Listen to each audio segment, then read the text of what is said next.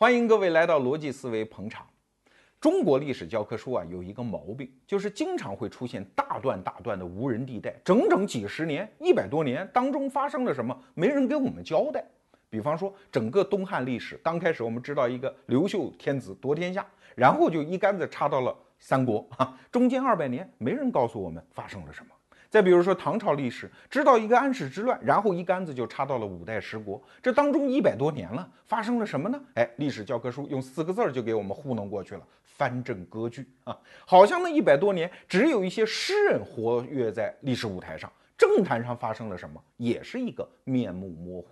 再比如说清代康乾盛世，老百姓都清楚，什么四阿哥的故事、八阿哥的故事，哎，大家都能津津乐道。可是乾隆爷死，那可是一七九九年，历史教科书一竿子就给我们插到了一八四零年啊，这当中可是有四十一年的大空白，发生了什么呢？有常识的人都知道，这期间是清代的两个皇帝，一个是道光啊，道光这倒霉鬼啊，他因为鸦片战争，所以还比较有名。最倒霉催的就是我们今天这个故事的主人公嘉庆，嘉庆当皇帝二十多年啊。但是好像在民间只留下了一个印象啊，就是一句话了：和珅跌倒，嘉庆吃饱啊。好像这个皇帝二十多年坐在龙椅上，就捧着一大棒棒糖啊，一边舔一边吃，就这二十多年就过去了啊。因为这棒棒糖从和珅府里抄来的呀，他很幸福呀。那请问嘉庆皇帝真过了他幸福的，而且悲催到默默无闻的一生吗？这个事儿不合常理。大家想。任何一个正常人都试图在历史上留下自己光辉灿烂的一生，对吧？更何况是一个手握大权的君王呢？所以嘉庆皇帝一定做了些什么事儿，而且在整个中国历史这个大坐标当中，他一定有这些什么意义？当然，过去对嘉庆一朝的研究，其实在历史学界也不是什么显学了，所以没什么人搭理这二十多年。直到我看到一本书。这是我非常喜欢的历史学作者张宏杰先生，以前节目多次提到过他写的这本书《乾隆皇帝的十张面孔》啊，在这本书的最后一章写的就是嘉庆皇帝，所以你看这个人有多悲催啊！他的故事，他的传记是附在他老子这么厚一本书的最后一章，作为一个配角出现。可是这一章的题目，我觉得太有意思了，这一章叫做。英明伟大到一事无成，哎，这个是个病句啊，好不好？一个皇帝如果一事无成，他怎么可能英明伟大呢？如果他果然英明伟大，他又怎能一事无成呢？要想破这个闷儿，咱们就有了今天这个节目啊。好，那让我们把历史的时间指针拨到一七九六年的正月初一，这一天是嘉庆皇帝的登基大典。在中国历史上，皇帝的登基大典通常是没什么看头的。你想，通常都是皇帝他老子死了，他来当皇帝，那这叫国丧期间啊，民间尚且要停止一切娱乐活动，叫八音俄密嘛。更何况皇家自己呢？所以新皇的登基大典，通常那些乐舞、那些黄钟大吕、大的礼器、乐器叫沉而不作，叫摆在那儿，但不准有动静啊！因为老皇上刚死，现在是全国扶丧期间啊，皇帝不哭着登基就是不孝。但是嘉靖皇帝没这个问题，因为他的老子，著名的乾隆大帝啊，这时候升格了啊，当太上皇去了。所以他的登基大典我们没参加啊，但是可以想象是比较热闹的，至少是有个音乐动静的。这在中国历史上是一个非常罕见的场景。好了，从这一年开始，一直到一七九九年的正月，也就是嘉庆四年的正月初三，乾隆皇帝死，这整整三年间，我们可以想见嘉庆皇帝过的是什么日子。老皇上还在啊，大权不在你手里啊。而且说实话，乾隆皇帝也是一个饱读史书的人，他知道太上皇没那么好干的啊。唐太宗他爹那晚年的太上皇日子好过吗？唐玄宗太上皇的日子好过吗？啊，所以他明白，所以他防微杜渐，做了一系列的准备啊。比如说，他原来给自己说自己当太上皇之后啊，建了一新宫，叫宁寿宫。但是他当了太上皇之后，他又不办啊，我不拆迁啊，我就就住养心殿啊。我还得住在这个位置，而这个这个地方我住熟了，其实就是不愿意放弃自己皇权的象征嘛，啊，包括他那张嘴，还到处说，连向朝鲜的使臣进贡，他都要跟使臣说啊，说这个皇帝虽然换了，大事儿仍然是我办啊。你想，一八十多岁老头儿，那个权力欲望还那么旺盛。但是对于这个帝国来讲，你也不能说乾隆皇帝做的没道理啊，他确实要给自己留一个观察期，这观察期的时间也差不多正好三年啊，他就在看这个小皇帝登基之后，这原来只是我的十五阿哥哟，我给他披上龙袍之后，他到底是一番什么表现嘞？哎，我们可以讲。在这三年期间，嘉庆皇帝交出了一份令人满意的答卷啊，至少对老皇上、对现在的太上皇的孝心那是没得说啊，天天陪着陪着小心，而且，所以按照当时朝鲜的使臣留下来的记录，他们就说啊，这嘉庆皇帝啊，在老皇帝面前那眼神都不带离开老皇帝的，老皇帝一高兴啊，他就跟着龇牙乐；如果老皇帝一旦把脸一沉啊，他马上就不高兴。啊，视太上皇之喜怒为己之喜怒啊，所以这方面做的是很好的。而这期间还发生了一件事儿，就是嘉庆皇帝结婚二十年的就结发夫妻，那个时候已经是皇后啊，这个时候死了。这时候嘉庆皇帝，你想二十多年的夫妻总是有感情的吧？但是他就做决定说，这个婚礼啊，啊不是这个丧礼啊，按照当时最简单的程序去办。皇帝辍朝仅仅五天，整个服丧。穿素服仅仅八天，文武大臣为什么？你想啊，八十多岁的太上皇在养心殿待着呢，老人最忌讳的就是这个死，而且和死一切有关的不吉利的事儿，他都很忌讳，所以新皇帝就特别担心这一点，即使他自己到皇后的灵堂去看一看，都是到灵堂门口才换上素服啊，然后出灵堂立即换上常服，而且他知道自己这个时候因为老婆死了嘛。不祥之人吗？连太上皇经常出没的那些道路，他都尽量避免去啊！不要把这个丧气的这个气味洒在太上皇经常经过的地方。太上皇也不傻，乾隆皇帝临死的时候还念咒呢，那头脑精明的很，他就派和珅去，是吧？去看看，看看小皇帝现在在干什么啊？有没有因为老婆死耽误国事啊？哎，和珅回来一报告说不错啊，新皇帝完全没有面无欺容。没有一点点很悲伤的样子，天天还在那批奏折呢。哎，这个时候你可以想见乾隆皇帝的心情啊。这一份答卷交上来之后，他是很满意的，因为你想乾隆是一个多么孤傲的人，他给自己晚年给自己起了一个号嘛，叫十全老人。什么意思？就是一个身为人的人，他把什么都占了，高寿，然后位极不能叫位极人臣了啊。他已经是就是除了老天就是他最大了，而且他的文治武功，他认为也是一时极盛。所以在这三年当中，你可以想见，乾隆皇帝最关心的一个问题就是：我爱新觉罗家族的江山，我是不是托付得人？我选择的这个皇十五子来接替这副担子，他是不是一个对的人？所以我们可以想见，一七九九年正月初三，乾隆皇帝离开这个世间的时候。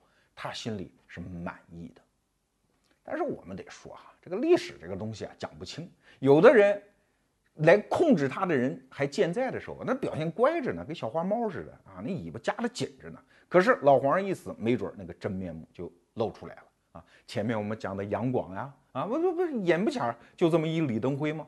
当年蒋经国在的时候，那不乖得跟小花猫似的吗？啊，蒋经国一死，把权力一交给他，马上变脸。这种事儿在政治史上太多了。那嘉庆皇帝是不是这么一个人呢？还真不是啊！可以说，嘉庆皇帝继位的时候三十六岁啊，年富力强，他的从体力到精力各个方面都是最盛年的时候，而且他是从小就接受的是当时的最标准的帝王教育，而且乾隆皇帝能生啊，生那么一大堆儿子，有的是挑，紧着挑，紧着选，选出这么一位，肯定是在性格，在道德。在能力方面都是一时之选！嘉庆皇帝在他二十多年的皇帝的生涯当中，确实当得起张宏杰先生给他这四个字的评价，叫英明伟大。我们按照中国古代对帝王的这个道德标准，其实无非就是那几句话啊！如果大家呃也不必去读什么深的经典，你就想想诸葛亮《出师表》当中啊，给皇帝刘禅，那不就那几句话吗？啊，第一。亲君子，远小人，啊。第二，宫中府中俱为一体，就是你不要太自私啊，要一碗水端得平。然后，人如果你再能够听闻纳谏，然后虚怀纳言，这就是一个好皇帝啊。我们看嘉庆皇帝这些，只要是中国古代经典上对一个圣贤帝王的要求，他不仅做到了，而且做得足够的好。我们先说他俭哈，就是就是抠呗。那他那儿子那道光更抠。我们以前讲过他的故事，他自己就是一个很俭省的人，他把他老子那点毛病几乎全给改了。乾隆皇帝到晚年的时候，那叫一个贪，对什么古玩字画那那种就遏制不住的贪欲。你比方举个例子，乾隆临死之前啊，在新疆叶尔羌地区发现了一整块玉石，那块玉石两吨重。啊！乾隆皇帝一高兴，这我得着运来运来，我看看啊，然后就运运的路上呢，乾隆皇帝死了，然后嘉庆皇帝马上就给当地押运的官员下了一封诏书，说不管运到哪儿，当时你给我扔了，我不好这个啊，弄得这个押运的官员哭笑不得，说这么值钱一玩意儿，两吨重的玉，你让我扔了啊，那要被谁弄住了？那你说这个责任算谁的？如果被谁偷了，这责任又算谁？反正，但是我又不能现在就跑呀，就弄特难受。但是通过这件事情，嘉庆皇帝确实是向全国人民做了一个表率，说我这个人不好这玩意儿。你看他一生对什么声色犬马呀，对什么珍玩字画呀，不屑一顾啊，甚至他玩儿都是为了完成自己皇帝的使命才去玩儿，比如说。他恢复了这种叫木兰秋狩啊，到承德去打个猎啊，会跟列祖列宗留下的那些好习惯，要打猎要上午这个习惯要对接啊。但是接轨的过程当中，你发现这个皇帝啊，一点儿都不喜欢打猎，那他就出去象征性比划两下，打两只兔子，两只狍子，行了，收手，赶紧回去看奏折，对这事儿没兴趣。而且在张宏杰先生的研究当中，这个嘉庆皇帝。木兰秋狩的所有路线和时间完全是按组织来的，就是当年俺的爷爷、俺的爹他们怎么打的，走的哪条路，哪天早上几点钟出发，晚上几点钟收队，完全按组织来。就说白了，这个人呢，没有什么趣味，他玩儿都是为了履行自己皇帝的职责啊。所以你看，他勤俭到了这个程度啊。当然，这里边还有个勤的事儿，对吧？有一次也是。就是冬天嘛，清代的皇室有一个经典的娱乐活动，就是看冰祭，让一些太监啊，包括外面请来这些艺人呢，在冻起来的湖面上啊，就是就是玩滑冰表演啊，花样滑冰。这皇帝看完，看完之后呢，然后他就回到了自己的办公场所啊，说来把今天的奏折拿来。当天那个 太监跟他讲说没奏折啊，因为大臣们觉得你可能比较累了。今天看上午看，然后天又这么冷，说今天没有奏折。嘉庆皇帝气坏了，气吐了血，你知道吗？他居然下了一道令，这在清代的历史上很少有，我至少没有见过第二封啊。申斥全国上下，从文武到满汉到大小所有官员一体申斥，说我他妈这天天起五经的。我在为这个国家操劳，你们居然因为天冷啊，还借口心疼我，今天没有奏折，让我没事儿办。我这么勤政一个皇帝，怎么能让我没事儿办啊？一体申斥。这件事情在嘉庆朝发生过好几回，还有一次不是冷，是天儿太热。他有一次参加祭祀，然后十点钟也是回到办公场所，说来召见官员。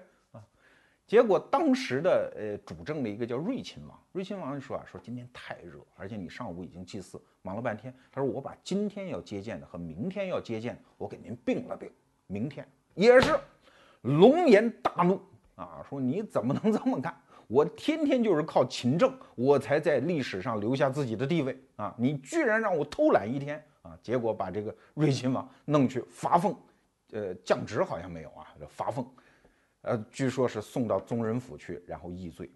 所以你看，他一直是用这种方式来执政，来确保自己是一个绝代的英武的，按照正常的圣德典范来行事的君王。嘉庆皇帝的好处真是说不尽说不完啊！包括他过五十大寿的时候，有一个御史说：“那我们按正常的皇帝过五十大寿，祖宗你不是讲祖制吗？祖宗就这么过的。咱们在京城啊，小小的热闹一下，演十天戏可不可以？就上了这么一奏折。其实嘛，当然也想拍马屁，梆，这奏折就给他踢回去了。说你什么人呢？你要知道，你可是御史啊，你御史撺掇我做皇帝的人去玩儿。如果我要玩，你御史的责任应该是什么？应该拦住我玩。你怎么能还撺掇我玩呢？发配到边疆极苦的地方去当差，这就是嘉庆皇帝对自己要求极严。当然，刚才我讲这故事，你可能对他有误解啊，觉得这个人又很残暴啊，很严厉。不是，他还真不是这么一人。他是一个非常会体恤臣下的人，而且非常有同情心。在史料当中，我们看到有怎么几个这样的小故事，比如说。有一次，有一个湖北的学政啊，叫杨毅，会这个人呢，到皇帝的跟前儿去汇报当地的情况啊。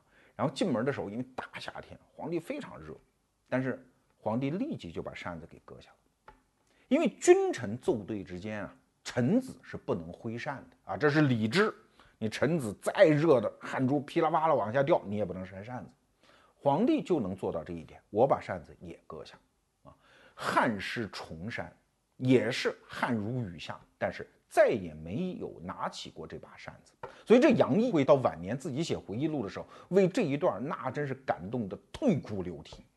嘉庆皇帝能做到这一点，而且他经常不是去木兰秋狩吗？在路上经常有百姓拦轿告状，哎，他每次都是要求把轿子停下来，然后甚至是亲自审理案件。这不，如果不亲自审理，也把这个案件立即要批转地方，要尽快的解决啊！所以他自己又承担这个上访工作，而且他在当时清代的政治当中也推出了一个非常小的一个改革，就是紫禁城骑马作为给大臣的一个恩赏吧，啊，就是你到宫门可以不下马，一直骑马骑到该你到的地方。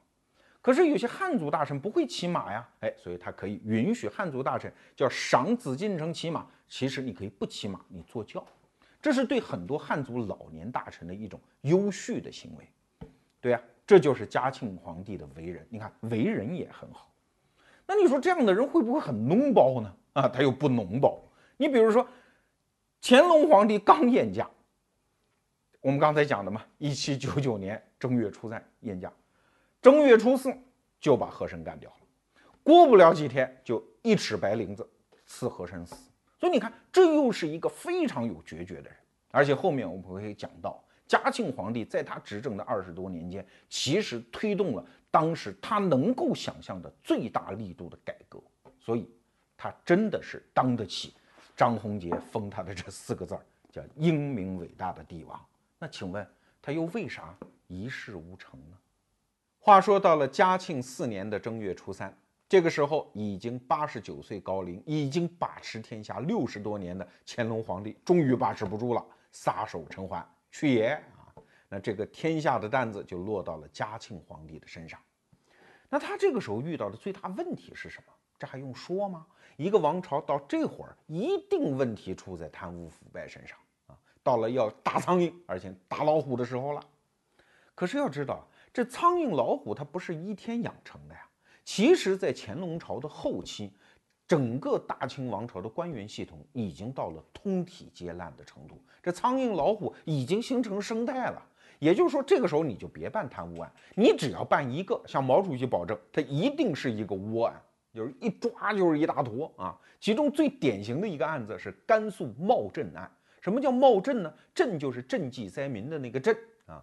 也就是说，整个甘肃官员想啊啊，怎么挣点钱呢？搞点外快花花啊！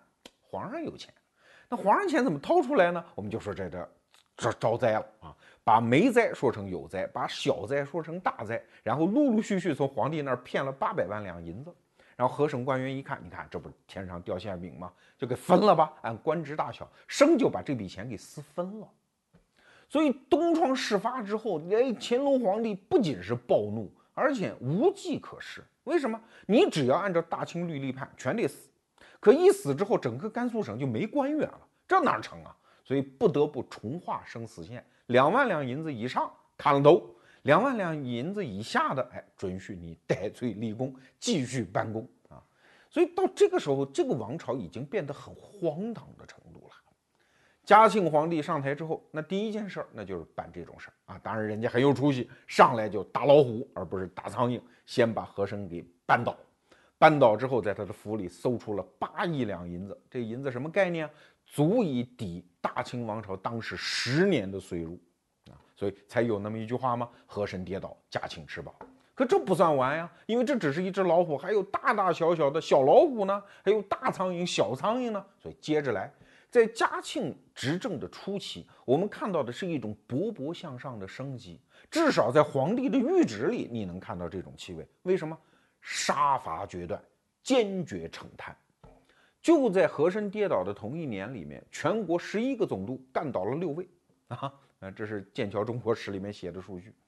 而且在嘉庆七年到十年的时候，据张宏杰先生研究，他看当时大量的什么呃史料，就发现几乎每一个月都有地方上重大督府的人事变动，就说明啊，那个时候皇帝是非常重视从人事上彻底解决。贪污腐败问题的，可是我们要知道哈，这个古代王朝的皇帝啊，其实在我们今天眼里看来是一个非常可怜的人，因为他控制那么大一个帝国，他可以用的手段很少啊，有点像我们今天的央行的行长啊。虽然说好像他对全国的经济负有调控的责任，可是他又怎么调控呢？哎，说到底就一个工具，就是利率，是紧一点还是松一点，对吧？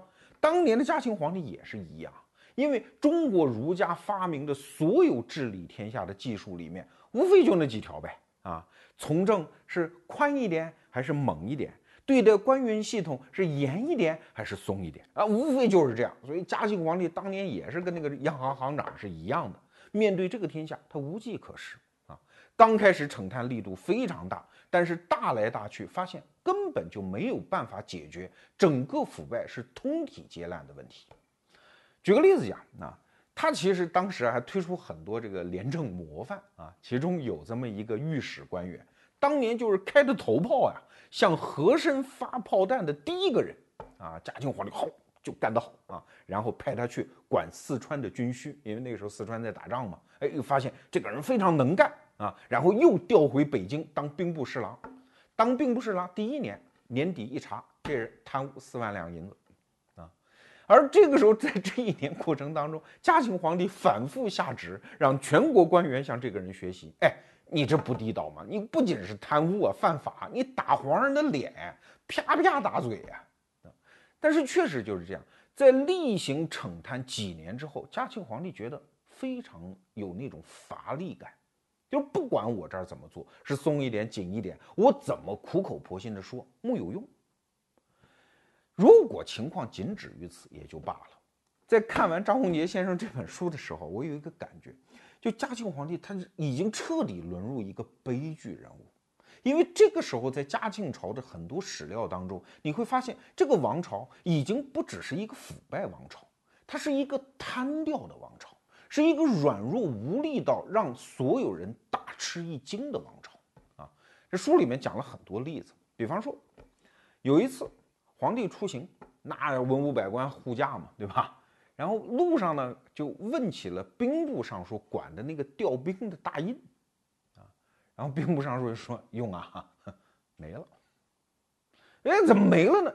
丢了啊！那查呀，赶紧查，怎么丢了？兵部大印丢了还得了？万一这个时候全国哪个地方有点事儿，你皇帝在半道上你调兵权都没有，这还得了啊？赶紧查，查完结果，君臣上下全傻眼，什么呀？这大印三年前就丢了。当地的那个司官，就是那个兵部的司员哈，就一直瞒着这事儿，上上下下没人知道。啊！居然兵部大印丢了三年，没人知道这种荒唐事儿就发生在这个时候，而且追查也没有下落。比如说有一次，这个皇帝出席一个典礼，当年的五，我就五科考试啊，然后皇帝也出席一下，然后给他们弄个大典。结果呢，皇上也出席了，整个大典进行不下去。为什么？因为武状元和武探花，就是第一名和第三名都没来。后来只好大典终止。再一查，什么原因呢？啊，当值的太监忘了给他们开门啊！这是武状元和武探花围着紫禁城转了一圈，找不着门进去，然后这大典就歇了。经常出现这样的事儿。有一次，皇帝到宫周边散步啊，就转了转，哎，发现怎么宫门口有人养羊，这羊就在那个御花园那个草就在那吃。哎，他说这怎么回事？一查，哦，原来太监为了补贴自己的家用，在宫里面就是宫门口就开始养羊，挣点钱玩。就就能荒唐到这种程度。还比如说啊，皇帝举行什么大典，然后一亲王啊在家抽鸦片，就把这事忘了，没来啊。经常就出现这种事儿，而且还有一次，皇帝在出行的过程当中，有一个人，就是这个人就穷极了啊，就是说反正我死我得干一件惊天动地大事，于是拿一把明晃晃的钢刀就直奔皇帝的轿子而去了。然后所有那些护从的侍卫就目瞪瞪、捏呆呆，就愣在当场。没人冲上去，最后一直冲到了皇帝轿子边上，才被一个随驾的一个亲王啊拿袖子扑上去，把他刀给抢下来。这个时候护卫才过来把这人摁住。当时肯定觉得这肯定受谁指使，刺王杀驾，这还了得呀！啊，结果一通毒打，上尽了酷刑之后，发现没啥，没人指使，就这么一个人就敢冲到嘉庆皇帝轿子旁边行刺，啊，这也是非常奇怪的事儿。最奇怪的事儿啊是。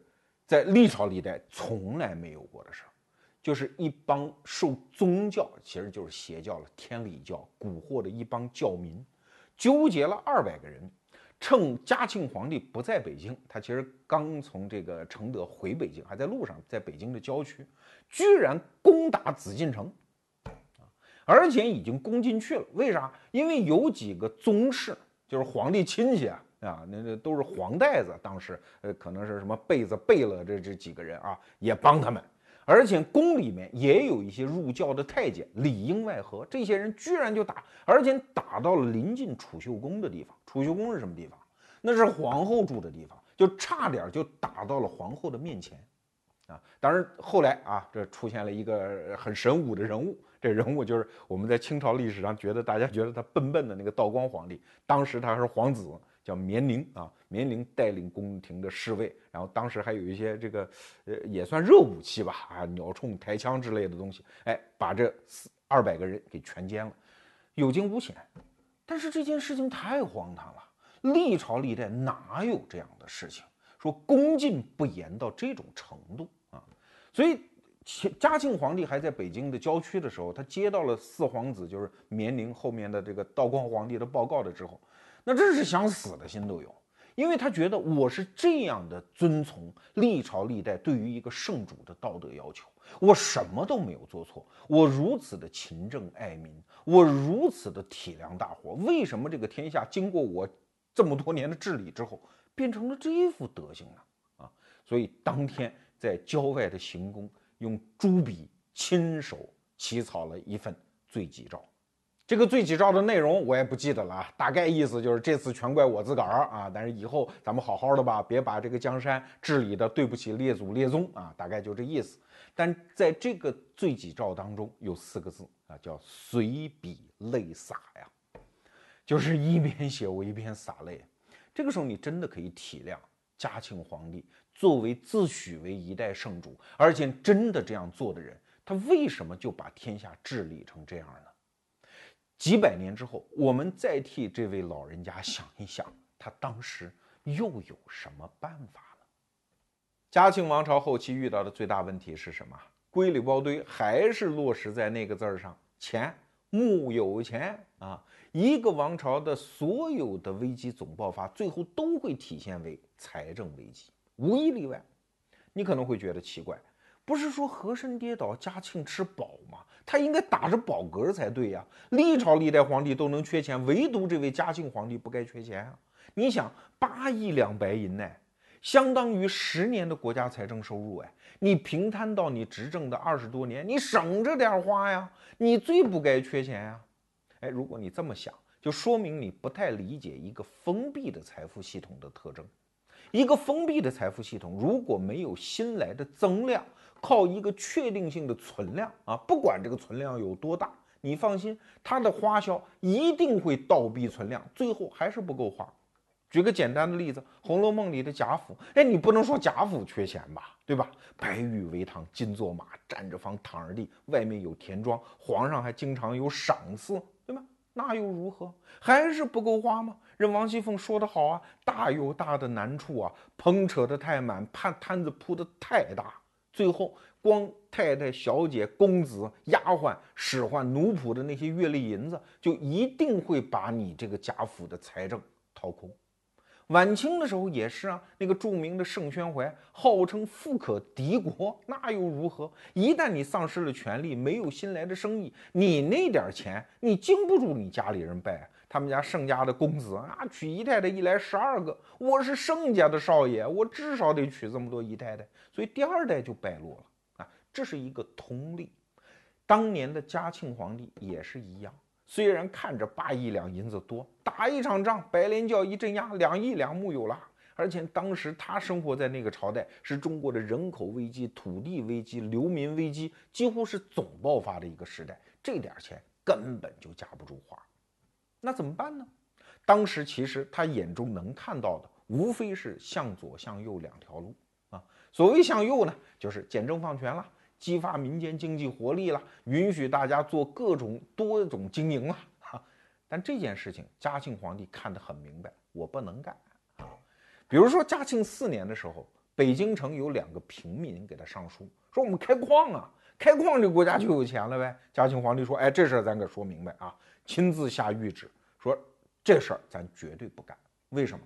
因为第一，开矿会聚集大量的流民。这个流民聚一块儿，你知道他怎么干啊？那确实他有先见之明啊。所以你看，后来太平天国洪秀全，对吧？他那个组织起义，他不就到深山里烧炭的、开矿的那些矿工当中去宣传自己的革命主张吗？要造反吗？所以当年嘉庆皇帝说，人一旦聚起来，这维稳不利啊，所以不能干。第二，我是圣主呗，我是儒家经典培养出来的皇帝。我能舍本逐末吗？我放弃让大家农耕而去追逐蝇头小利吗？啊，那我是什么人？我跟那些刁民搞什么联产承包责任制，那哪成啊？这事儿不能干。那所以你看，简政放权，激发民间经济活力，固然是我们隔着两百多年的时光一看，这是一条正路；但是在嘉庆皇帝一看，这是一条邪路啊。那向左呢，就是。更多的用严刑峻法去惩治贪官污吏，让吏治更清明啊，让政府更节约，以解决财政危机。这条路能不能走呢？当时的很多清流士子士大夫也确实想到了这一条啊。其中最著名的一个人是嘉庆朝的名臣，现在也很有名啊，在学术史上鼎鼎大名的洪亮吉，这号称中国的马尔萨斯啊啊，这个人身上也有很多故事，今天咱们不好讲啊。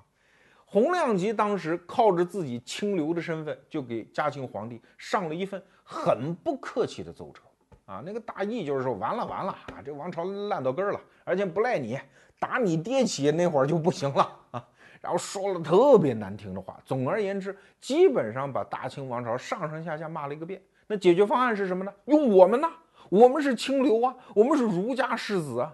当然，后来嘉庆皇帝确实也这么做了，用了很多没有太多行政能力啊，但是声望很高这种清流士大夫也用了一些。但是大家想想，这能解决问题吗？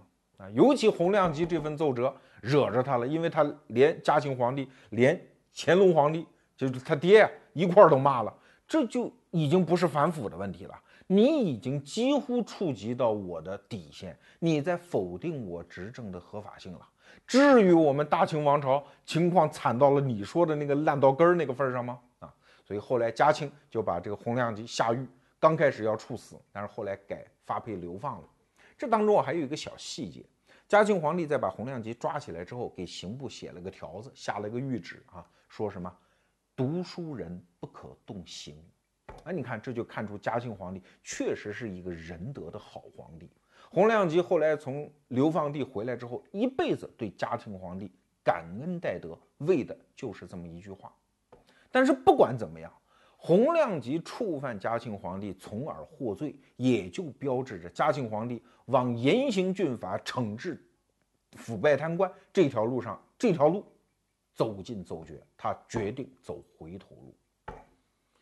哎呀，右也不能走，是左也不能走，那走回头路走到哪儿呢？放在嘉庆皇帝当时的处境里，只有一条路，叫做守城之主。就是我敬天法祖可以吧？我心里畏惧老天，然后我干事我就按祖宗惩罚去干啊，我就遵祖制。这个国家好也罢，烂也罢，我认了啊。大不了不行了，我到地下去见列祖列宗的时候，我没有太大的责任啊。我是按你们教下来这套办法办的。所以在嘉庆十年的时候，他干了一件事儿啊，带着文武百官啊，就重走长征路啊，忆苦思甜去了啊，去自己的龙兴之地，清朝人的龙兴之地盛京，去拜谒各个早先的陵寝，什么努尔哈赤墓等等。拜了一圈儿，在这路上啊，他就写了一篇他认为很重要的文章，叫《守城论》。嘉庆十年的时候，嘉庆皇帝算是把自己的统治思想稳定下来了，就是别瞎弄啊！各朝各代基本到我这一阶段的时候，都容易出乱子。乱子出在哪儿？你比如宋朝啊，用王安石变法，变来变去，一天不如一天。不变了，守城就按列祖列宗说的办。所以在嘉庆十年之后，我们几乎已经不认得这位皇帝了。他虽然还那么勤政爱民，还是那样道德高尚，但是锐意改革的影子在他身上再也找不到了。他变成一个彻头彻尾的守城之主，不管大事小情怎么办，按列祖列宗说的办啊。他去查前朝实录啊，看看我的爷爷、我爷爷的爸爸、我的亲爸爸是怎么办这件事情的，然后就按他们说的办。啊，我是不会搞任何创新的，少跟我来那一套啊！给大家举个例子，有一次，宫城里面失火啊，太监一看这不对呀，赶紧把宫门关闭。为什么？因为太监要多一个心眼儿。这几年出事儿太多，你想天理教都能搞二百个人攻打紫禁城，我怎么知道这次失火是不是有意预谋的恐怖行动呢？也可能是外面有人包藏祸心，先在宫里点一把火，然后假装救火冲到宫里来，会酿成大乱呀。所以太监的第一个反应，先把宫门给关了。啊，嘉靖皇帝说：“对呀，这不处理很好啊。”啊，可是过了几天之后，他翻乾隆朝实录，突然发现不对，哎呀，完了完了完了完了，我没遵祖制啊！原来乾隆爷当年也遇到这么一个事儿，乾隆御笔亲批。当时如果宫内着火，马上宫门大开，让外面的人进来救火。完了完了完了，我违了祖制了啊！所以赶紧撤销对太监的表扬，又把这几个太监给处分了。所以你看，他已经变成了这样一个人，他已经完全没有能力去应变，去根据时事因果环境的变化去处理自己面对的问题。这就是晚年的嘉庆帝。在这本书里，我们会看到。他在晚年和臣子对话的过程当中，经常会用到一些口头语儿啊，比如说：“哎呀，这可怎么办？这可不得了。”所以，整个晚年嘉庆给我们留下的印象，就有点像一个村口晒太阳的老头。生活的艰苦已经摧折了他的所有的锐气，他念念叨叨、嘀嘀咕咕，都是古人怎么说。哎呀，遇到现在这个情况，这可怎么办？我已经没有办法。他已经是一个。